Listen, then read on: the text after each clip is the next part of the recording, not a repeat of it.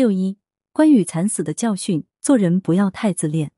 作为三国时期刘备势力集团中不可多得的文武全才，深受刘备的器重，为三分天下立下了显赫的战功。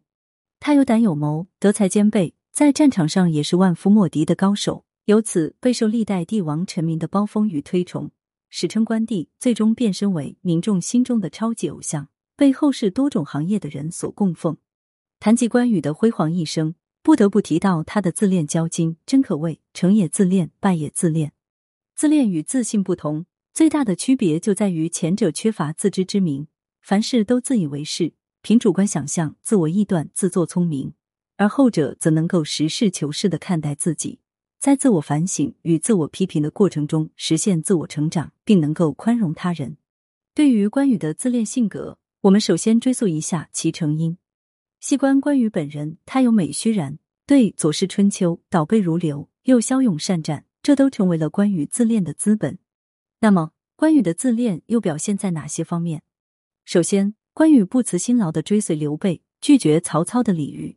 乍看之下，关羽的做法显现出了他的仁义，其中深意却值得细细琢磨。在动荡不安的争霸时代，择良木而栖是当时志士所必须面临的问题。到底去辅助谁争霸天下？关羽的选择就是追随刘备。而在当时，刘备却是人单力薄。不得不依附于他人，但关羽对刘备的忠心从未动摇过。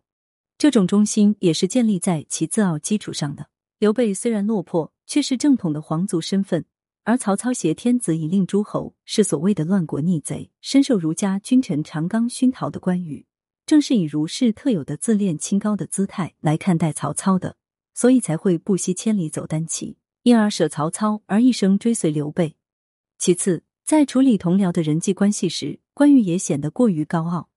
例如，刘备三顾茅庐，好不容易请来了诸葛亮后，关羽和张飞看到刘备和诸葛亮关系日益密切，心中不悦。刘备察觉以后，批评他和张飞说：“孤之有孔明，犹鱼之有水也。愿诸君勿复言。”关羽才不再表示反对了。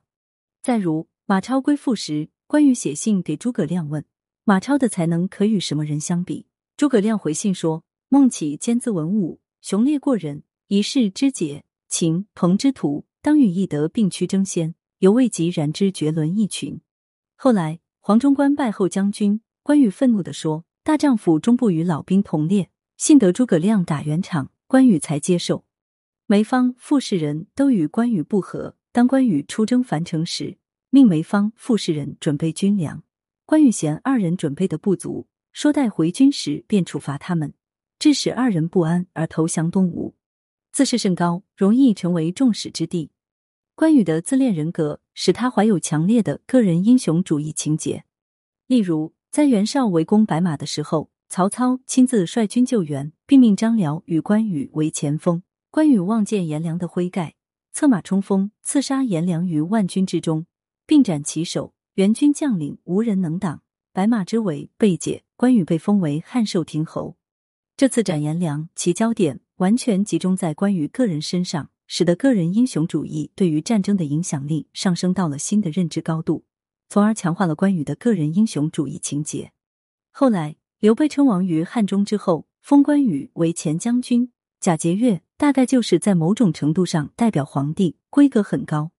同年，关羽进攻荆州北部樊城，曹操派大将于禁援救，时大雨令汉水暴涨。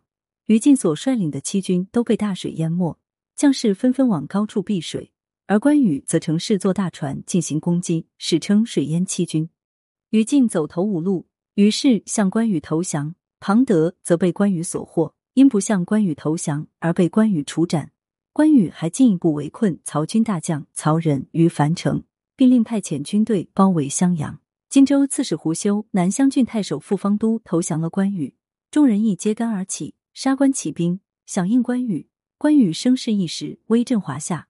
至此，关羽的声名达到巅峰，其英雄主义情节亦得到空前强化。但关羽的英雄主义情节也给他的失败埋下了伏笔。关羽自恃勇武，对孙氏集团始终倨傲不敬。鲁肃与他单刀相会，讨要荆州，他尽管理亏，但仍然不肯从两家联合的角度来加以妥善处理。孙权派使者为自己的长子孙登向关羽的女儿求婚，关羽不但不应许亲事，反而辱骂使者，使双方关系越来越僵。得到孙权重用的陆逊在到任后，派使者给关羽送去了礼物和一封信，恭维关羽水淹七军，还期望关羽发挥威力，夺取彻底胜利。关羽看到陆逊对自己如此恭敬诚恳，把荆州大部分军队都调到了樊城。打算趁徐晃的兵马还未赶到，大水又未完全退去，先攻下樊城。然而陆逊此时却暗中与曹操联合，动用主力部队偷袭荆州。而驻守荆州重镇江陵的糜芳、公安的博士，人皆因与关羽有嫌隙而不战而降。荆州失陷，关羽的士卒渐渐溃散，退至麦城，但在半途遇埋伏而被捕，于灵举被斩。关羽纵横马背一生，却落得身首异处的下场，不得不令人感叹。虽然说这当中有着不可忽视的外部因素，但关羽刚愎自用、自恋骄矜的性格，给他的人际关系带来了负面性的灾难，终而败走麦城。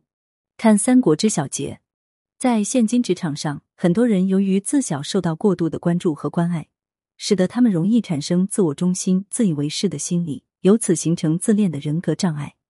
那么，结合关羽的成败得失，如何消除职场中的自恋心理？